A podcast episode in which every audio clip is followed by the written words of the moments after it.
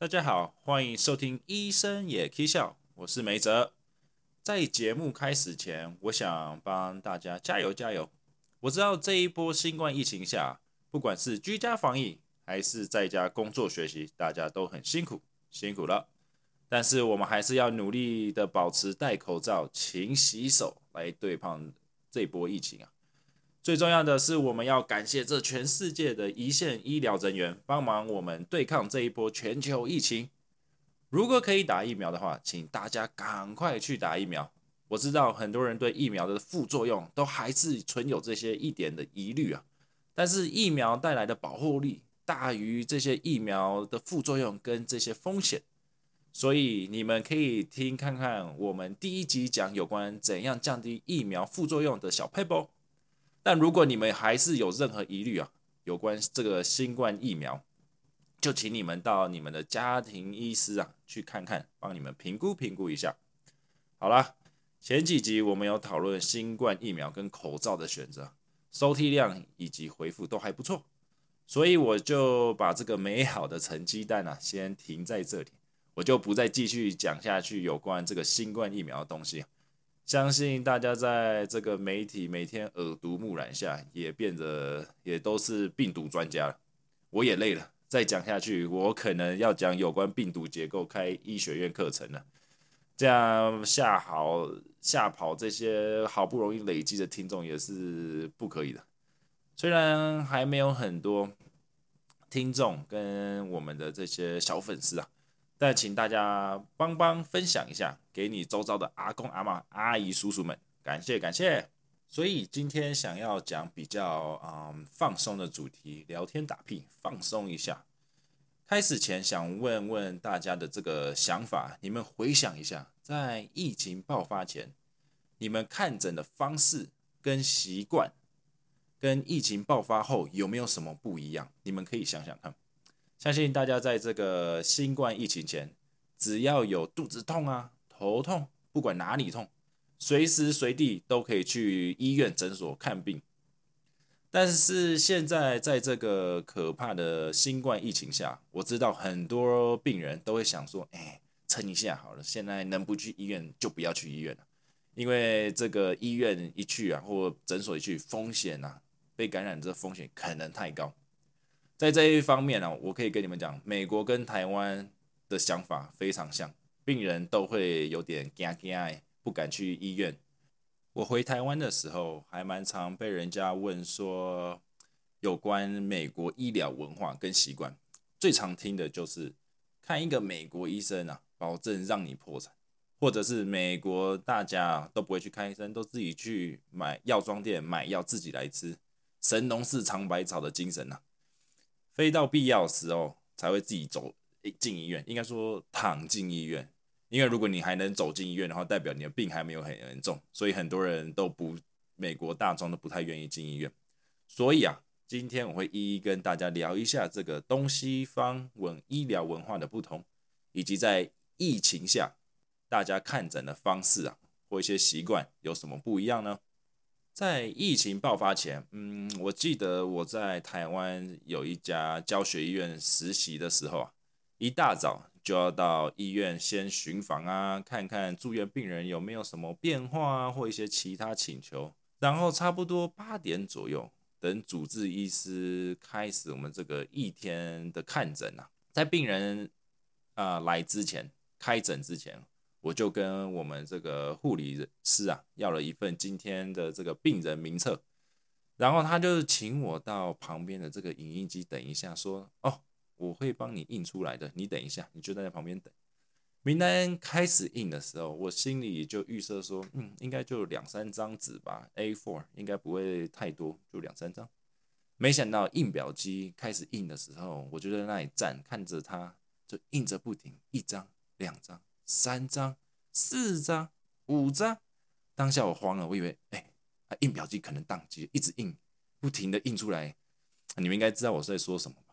我很慌张的跟护理师说：“哎，印表机坏掉了啦，赶快停一下，这个印太多份了。”他就跟我说：“印表机没坏掉那就一份而已的。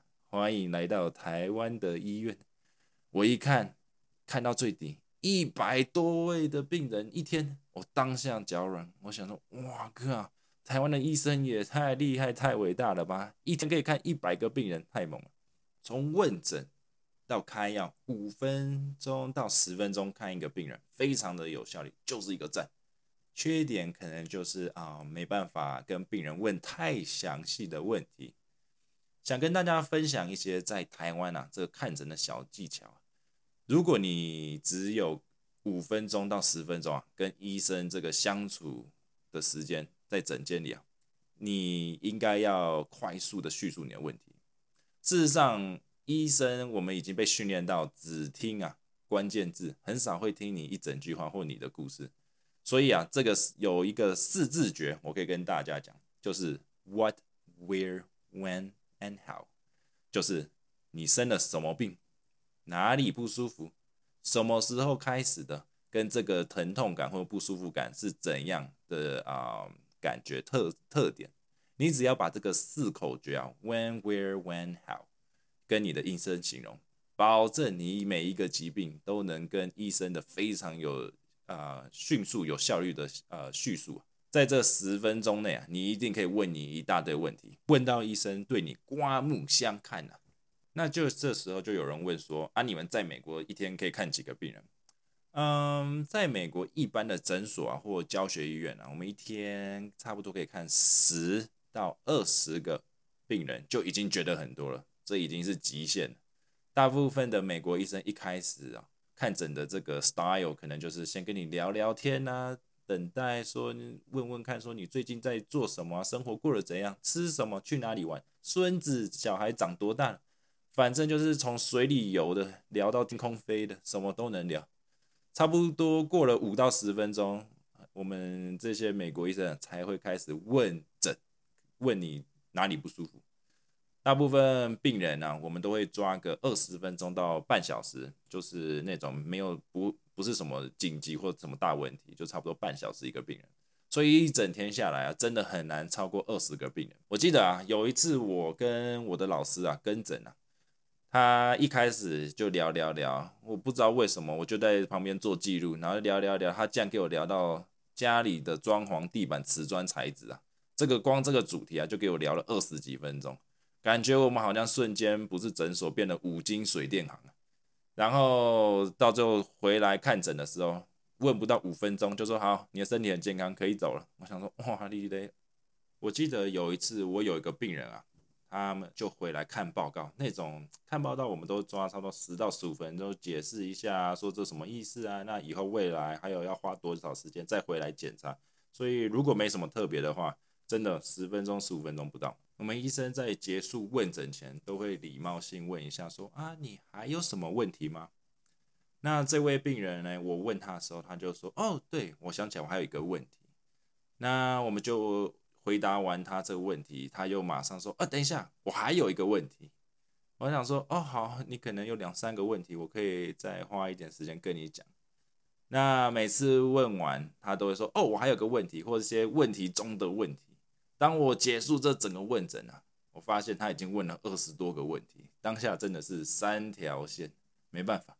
但也不是说每次都是病人讲太多话，我记得我也有一次啊。问完整的时候就想说无聊，可能跟病人聊一下天。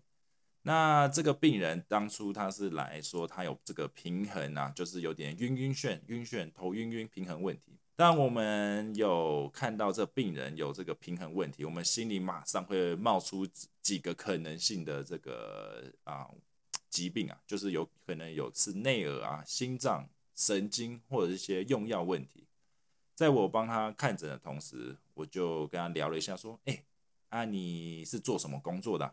他就说：“啊，我是退休的，我以前是个航空母舰战斗机教官。”我心想：“哇，这么帅气！”我马上放下手边的工具啊，马上坐下问他一大一大堆有关这个战斗机啊的问题。你们都知道，开飞机是很多人的梦想，要不是我很早就近视了，我也很想开飞机啊。他跟我分享一件非常有趣的事情，那就是啊，以前美国航空母舰还在开发的时候，很多战斗机一起飞都直接冲入海里，所以他们研究很久很久，以为是船啊或者是飞机的问题，研究了一阵子，他们才发现说啊，原来是驾驶员啊这个内耳平衡，因为飞行员要起飞的被那个弹射的那一瞬间，内耳平衡会因为加速度而导致飞行员以为飞机是往海里冲，但事实上飞机是往上飞，所以这个是非常有趣的这个 fun fact。就这样不知不觉跟呃这位病人呐聊了一个小时，最后我被我的护理师冲进来强迫结束问诊，那最后也就发现说他可能是轻微的这个姿势性低血压，那这一类的病人啊，我们会建议他多喝水，摄取电解质，像是香蕉啊或是运动饮料。还有建议穿这种过膝的比较紧的这个弹力袜，因为弹力袜能增加我们这个有效循环，让血液流回心脏。当然，如果你们发现有这一类这种因为姿势而导导致的这种低血压，就是躺平在床上，那突然起来头晕晕，可能会有点晕眩晕眩，那还是要请你们跟医生检查一下。在这个高龄社会啊，很多年长者大部分的时间都自己一个人，家人的陪伴也相对时间比较少，所以很多年长者病人啊，无非想找一位聆听者，他们身体也很健康。我们大部分时间啊，很多人一般大众都专注于这个身体的健康，但心灵上的状态也是非常重要。所以我一直相信，心情的愉快是身心灵最好的这个处方签呐。所以希望大家在这段疫情期间，能跟家人啊或朋友多谈谈心、聊聊天，关心一下对方的这个身心灵状态。所以呢，不知道你们是喜欢那种爱聊天打屁的医生呢，像梅泽，还是那种有效率、快速、非常安静的医生，咻咻咻，马上看完就说好，下一位，Well。每个人应该都有自己不同喜欢或 prefer 的医生吧。当然，有人会问我说：“台湾医生看这么多病人，那为什么美国就不会看这么多病人？”那这个问题啊，牵扯到很多不同层面的问题。那最大的原因当然是我们这个医疗保险的这个文化。这个我怕讲太久，所以我就不细说了。简单来说，就是台湾很幸运，看医生有政府这个支持的这个全民健保。来支付大部分的这个医疗开销，但在美国，医疗保险是要自己去购买的，像去百货公司看你要买哪一家的或哪一个品牌的，然后会依照你买的这个不同等级呀，来支付你的医疗开销。所以在美国，从头到尾你要一直从自己的口袋掏钱出去。坦白讲，你很多医生啊，美国医生也不是很清楚这个医疗保险是怎么运作的。讲到。医疗保险，我这里也要提倡怎样当个聪明的病人，怎样如何有效的运用医疗资源。在台湾有全民健保是一件非常幸福的事啊，所以对一般民众看医生的负担可能不会那么的重。但我们也知道啊，呃，什么时候看医生，去哪里看医生，这个是非常重要的。尤其在这段疫情期间呢，一线人员的负担已经非常重了。所以，如果不是紧急情况或紧急的这种疾病啊，请大家不要一直冲到一线大医院这种教学医院啊。我记得我刚开始在台大实习的时候，在急诊室，我一进去的时候，哦，真的是人山人海。我的学长就跟我说：“没看过吧？这就是我们台湾的急诊室，很像战地医院。”因为在大医院啊，等候的时间啊也比较长，资源有限，所以很常听到这个病人说啊，怎么等那么久了？太久了啦！看一个病只是要看个报告，要等一两小时，我的话太夸张。有时候都觉得说我看完整的时候都可以去附近的这个菜奇亚逛完一轮了。难怪以前我都觉得说，哎，为什么有些病人哦，每次看诊都会带着青菜水果拖拖着他这个小拖车？来诊间看诊，现在终于理解了。好处是有时候这些阿妈阿姨啊，会跟我分享他们买到的食物，还不错。难怪我每次中午要看诊的时候都特别起劲，因为有食物可以吃啊。很多疾病或小问题都可以在家里的这个附近的这诊所得到有效的诊断跟建议。所以我强烈的跟大家建议说，可以先从这些附近的专科诊所或加医科来先帮你做个这个诊断啊，这样真的是最有效也是最聪明的看诊方式，不要一昧的往这个教学或一线的这一级的医院来去看诊。说到看诊方式，在这波疫情啊，真的是改变全世界的这个生活模式。不止戴口罩啦，洗手习惯啦，饮食文化全都改变了。在这个美国医疗文化习惯也真的改变很大。最明显的就是我们这个看诊方式。现在美国都在用这个叫 telehealth medicine，也就是线上看诊。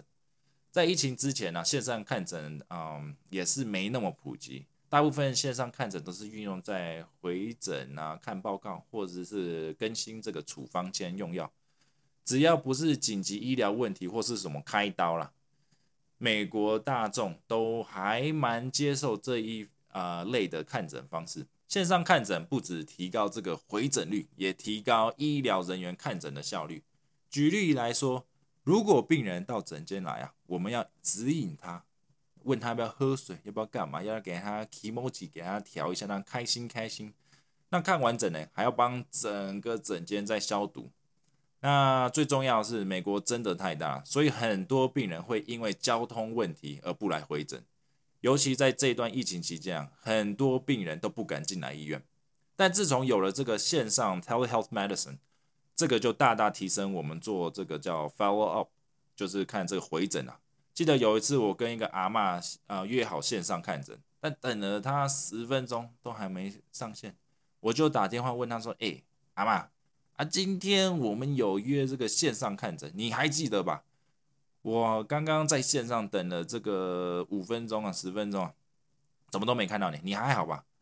那阿妈就说：“哎，拍谁了？我刚刚吼跟我这个朋友约这个线上打牌啊，你给我五分钟，我去化个妆，我马上跟你连线。”我心想说：“哇，阿妈你也太可爱了吧！线上看诊随便看一看，你还可以去化妆。”啊，最后，我们就聊了一下，也是跟他就是简单聊一下这个身体状况啊，药呃的用药状况还好吗？那最后要呃结束这个线上看诊，阿妈也跟我说，我刚刚那一排呢，那局牌啊赢了。事实上，线上看诊啊还蛮多很好笑的这案例啊，我再举个比较好笑的案例给你们讲。有一次有一个病人啊，他跟我约早上八点整看诊，就会加入这个线上医疗。我知道他之前到医院，他每次都跟我说：“哎，八点，每次也嘛太早了，我都快起，我都没办法起床，都起不了床啊。”我心想说：“啊，你之前都来诊所都八点都说太早，啊，你现在给我约线上八点，应该也是会抱怨太早。”那我就等八点看诊，到了八点十分，他还没上线，我就打电话，打开这打的电话给他，就视讯一下。果然，他还躺在床上，眼睛卡着眼屎，嘴巴旁边流着口水。啊，我看他说，哇，你还在睡觉，拜托。我就说，哎，啊，你要不要先去洗把脸？等一下，我再给你五分钟，我在线上等你。别人说，啊，不用啊，这个线上又不是线上约会，我又不用注重形象。我说，呃，好了好了，那赶快来问问诊，让你好好回去睡觉。我们就这样，五分钟迅速，恰恰恰，一下就结束了。我知道台湾现在有很多这个诊所医院啊，也开始这个线上问诊服务。所以如果嗯在台湾的呃人呐，没有这些病人啊，没有什么太大的问题的话，病人可以多多利用这项服务，试看看这些科技所带来的便利啊。相信我，线上看诊的品质都是非常好的，跟人到医院不会差太多。这样不止可以省去你交通跟候诊的时间。也可以提高这个回诊次数。如果真的医生觉得有必要，他他们一定一定会请你们回到医院来做更详细的检检查。好啦，节目也到尾声了。这礼拜我想换换一个新方式或一个小小的互动，就是在这个节目的尾声啊，跟大家推荐一首歌。那我知道最近台湾，我爸妈每次打我打电话回去的时候，他们说：“哦，台湾真的是拉嘎贝西。”我也当然知道，因为在这个美国啊，我也很常看新闻说这个西岸呐也是热浪或者是什么森林大火，干燥也很热，热到烧到四十度，那个柏油路都融化了。所以有一首歌，我觉得还蛮适合，呃，符合这段这个天气气候啊，叫《Heat Wave》by Glass Animals。那当然了，为了符合我们这个医疗节目的宗旨啊，我还是要给大家建议啊，在这种炎热的夏天要怎样可以避免一些不必要的这个身体不适啊。第一就是多喝水，第二不要在正中午呃时候或者是外面有直接阳光的曝晒啊，不要直接什么冲去外面冲浪或干嘛。再说疫情期间，请大家不要拉拉手。那当然，最后我们不要忘记擦我们这个防晒乳液。因为防晒乳液可以帮我们有效的预防得到一些皮肤性的疾病，像是皮肤癌啊这些很 nasty 的这些 diseases。坦白讲，我是有想要推荐啊，像古典音乐啊或什么，但我觉得有点可能太假掰假掰了，因为。我知道很多人对医生的这个刻板印象都是推什么古典音乐、爵士乐那种比较有气质的音乐。我想说算了，这次先不要加深我呃大家对我们医生的刻板印象，所以我就推这个比较流行的这种 pop music。那当然，最后如果你喜欢我们的节目，请帮我冲冲人气啊！或者有任何问题，就请写信到我们的信箱。那最后，请帮我们按赞、subscribe 我们的这个 channel。那我们下礼拜见喽！拜拜。